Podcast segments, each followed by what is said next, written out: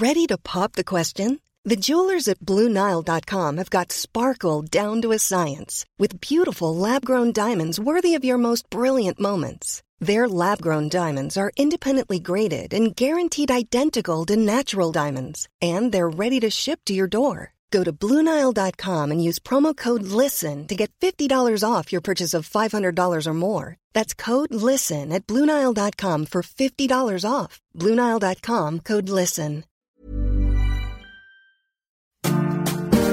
La sucesión 2024. Los candidatos, las campañas y las propuestas. Todo lo que necesitas saber sobre el camino a la sucesión presidencial. Un podcast de El Universal. El Universal. Buenas tardes, esto es Sucesión 2024, el podcast político electoral de El Universal.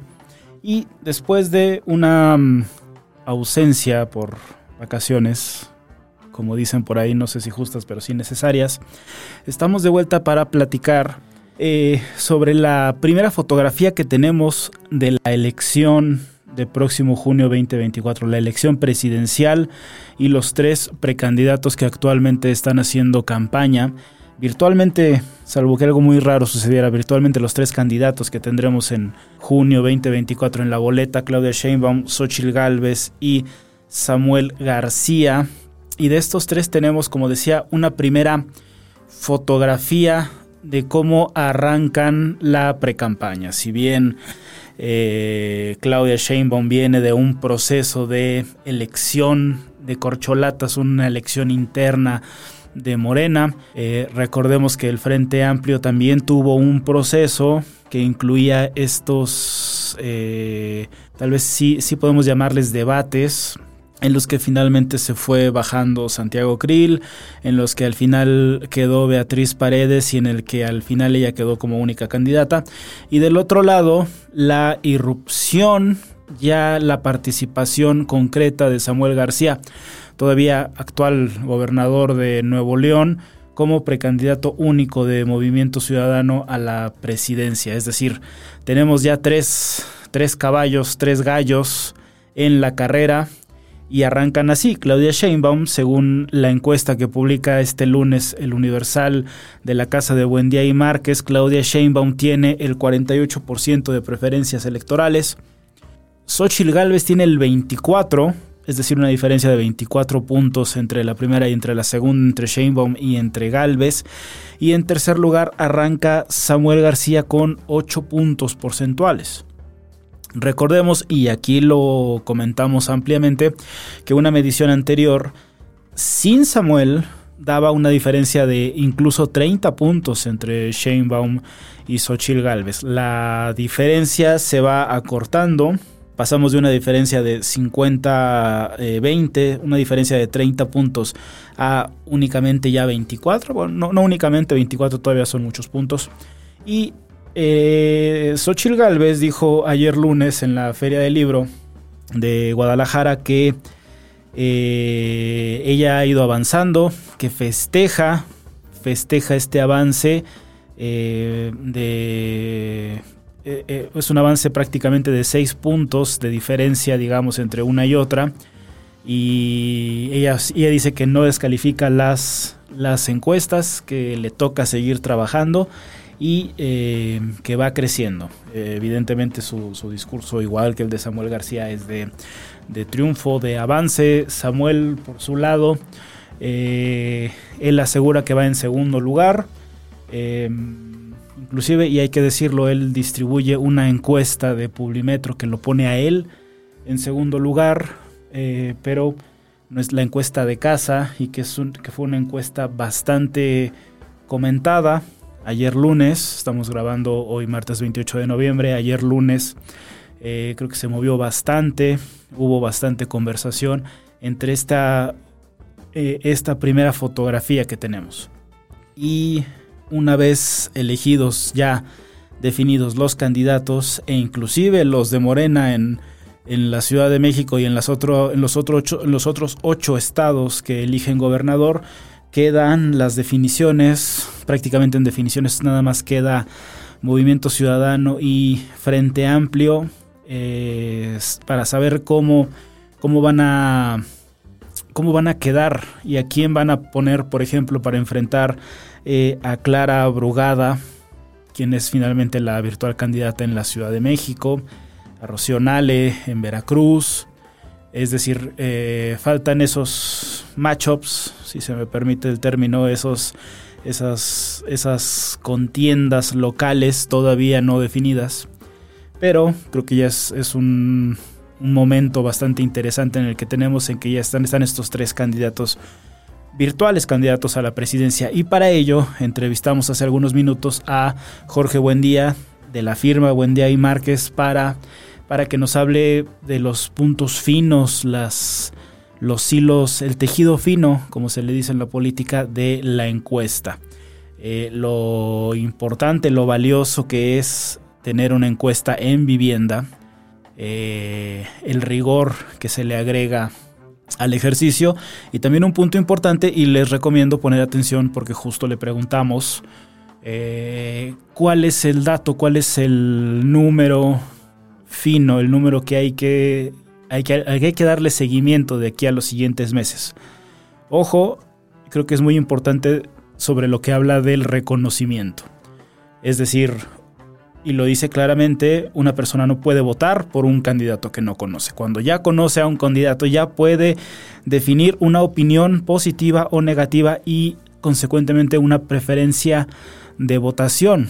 Pero para empezar, importa como un primer estadio, como un primer escalón, este tema del reconocimiento. Y ahí hay, hay datos interesantes y hay una apreciación importante justo de la persona encargada de el levantamiento y el procesamiento de la encuesta. Sin más, los dejo entonces para que escuchen la entrevista completa con Jorge Buendía para El Universal. Estamos con Jorge Buendía para platicarnos de la encuesta que publica eh, con El Universal este lunes. Eh, encuesta en vivienda. Jorge, muy, muy buenas tardes, ¿cómo estás? Muy bien, muchas gracias. Oye Jorge, pues eh, yo lo, comentaba aquí con mis compañeros en la redacción, esta es en realidad la primera fotografía que tenemos ya de la de la carrera en forma, ¿no? Ya con precandidatos, ya no hay una persona ahí y sale y, o sea, digamos, al menos en este periodo de precampañas ya está cerrado y este es como arrancan la carrera, ¿cierto? Así es, al parecer estos van a ser los invitados a la fiesta. Exacto. Eh, yo creo que ya no va a haber movimientos en la alineación, entonces esperaríamos que estos sean las personas que aparecen en la boleta electoral el próximo mes de junio. Eh, el tema, Jorge, y el gran dato, el dato importante, eh, no es que los demás no lo sean, pero vamos, el dato que al final eh, nos llevamos en portada es que eh, Claudia Sheinbaum saca 24 puntos a, a Xochitl Galvez y, Samuel empieza con, empieza con 8 puntos, 48, eh, 24 y 8 pero el punto, y tú lo pones ahí en el texto en el que, con el que publicamos la, la, encuesta, es, y me parece importante, ahí me gustaría preguntarte cómo está este tema del reconocimiento, es decir, qué tanto margen y combinado incluso con los positivos y negativos que tanto margen tienen eh, los otros candidatos, eh, Xochitl y Samuel, que no son tan conocidos como Claudia. Sí, mira, siempre el ser un candidato más conocido es una ventaja. La gente no vota por candidatos que no conoce. Entonces, en ese sentido hay una ventaja ahorita eh, para Claudia Sheinbaum, una ventaja eh, clara, pero uno presumiblemente lo que espera es que las campañas pues emparejen los niveles de conocimiento, ¿no? Que los diferentes actores, los diferentes participantes se den a conocer entre la población. Entonces, ese elemento es relevante en las primeras etapas, pero hacia el final no debiera haber una brecha tan grande como la que hay ahora. Dicho esto, el segundo punto que es fundamental es cómo te conoce la población cuál es tu posicionamiento, tus positivos, tus negativos. Y en ese sentido sí se ve una ventaja clara de Claudia Sheinbaum, ya que tiene muy, un muy alto porcentaje de positivos, 50%, pocos negativos, 11%, para un balance de opinión de más 39. En el caso de Samuel García, que no es tan conocido, es el menos conocido de todos, también tiene un eh, balance de opinión positivo de más 11, tiene 20% de positivos, 9% de negativos, y su imagen ha venido mejorando en el último año. Entonces, tal vez es el más llamativo, digamos, en este momento, porque eh, su imagen divide opiniones. Divide opiniones porque se dio a conocer en buena medida eh, por las confrontaciones con el presidente López Obrador. Entonces, pues de manera natural, los eh, simpatizantes de Morena, pues cuando piensan en ella, o se enteraron de ella, pues se enteraron pues precisamente por estos conflictos, ¿no? O estos dimes y diretes, por llamarle así. Entonces, lo que tenemos en el caso de Xochitl es que tiene una opinión dividida entre la población. Aquí lo importante es que en el segmento que le falta que la conozcan, que es 45% de la población, pues la conozcan principalmente eh, de una manera positiva. Yo creo que esa es una variable crucial para, eh, para ella y que seguramente influirá en su posicionamiento a lo largo del resto de la campaña. Ok, Jorge, quería, quería destacar ese tema de la metodología porque es una encuesta en vivienda. Y yo también justo lo comentaba incluso con, con colegas eh, del Estado de México, el problema de hacer encuestas en redes sociales, pues es que no todo el mundo usa redes sociales, ¿no? o, hay ciertos sectores pueden tener ciertos sesgos importantes. Inclusive, y ahí me corregirás, hacer una encuesta telefónica tiene también sus asegúnes. Esta encuesta eh, cara a cara en vivienda es, es, lo más cercano posible, no un simulacro de votación, pero sí a un termómetro, una medida más cercana rumbo a la elección, me parece. ¿Tú cómo ves? Sí, son las encuestas, las encuestas en vivienda son las encuestas que tienen eh, la mayor cobertura. ¿En qué sentido? ¿Qué entendemos por cobertura? Que incluyen prácticamente a todos los ciudadanos que son elegibles para ir a votar. Ciudadanos de 18 años y más con credencial de elector. No dejamos fuera a nadie. Una encuesta telefónica si es a teléfono fijo, deja fuera a aquellos que no tienen teléfono fijo en casa. Las encuestas a celulares en ese sentido son mejores, entre cerca entre 80 y 90% de la población tiene un celular, pero todavía se queda un 10% fuera. Y las famosas encuestas digitales, pues esas son todavía peores en términos de cobertura, porque pues un menor porcentaje de la población tiene acceso a Internet o usa Facebook. Entonces eh, hay sesgos importantes en quienes pueden contestar o no la encuesta. Adicionalmente, pues hay otros temas, ¿no? Una encuesta digital, pues es una encuesta de autorrespuesta, ¿no? Tú la contestas cuando quieres, cuando la recibes, eh, y tiene tasas de respuesta mucho más bajas que eh, una encuesta en vivienda. Ok. Eh, Jorge, ¿qué, dato ya en el procesamiento te sorprendió más de, en el, de las, desde las mediciones previas tal vez o desde las, las ideas, nociones que uno puede tener de ciertos candidatos y, qué, qué, cuál fue el dato que te saltó, que te sorprendió o si no, algún dato, digamos, ya eh, hablando entre, entre personas interesadas en el tema electoral, algún dato al que debemos poner lupa y, que nos recomiende seguir a lo largo de los, de los meses que vienen? Mira, el dato que quizá me llamó más la atención, eh, además del electoral, obviamente, es lo que la gente reporta haber escuchado en las últimas dos semanas sobre cada uno de los aspirantes. Eh, no solamente es de que ahí puedes ver las disparidades, de que hayan escuchado más noticias sobre una persona, sobre un aspirante que sobre otro, sino también si lo que han escuchado es positivo o negativo.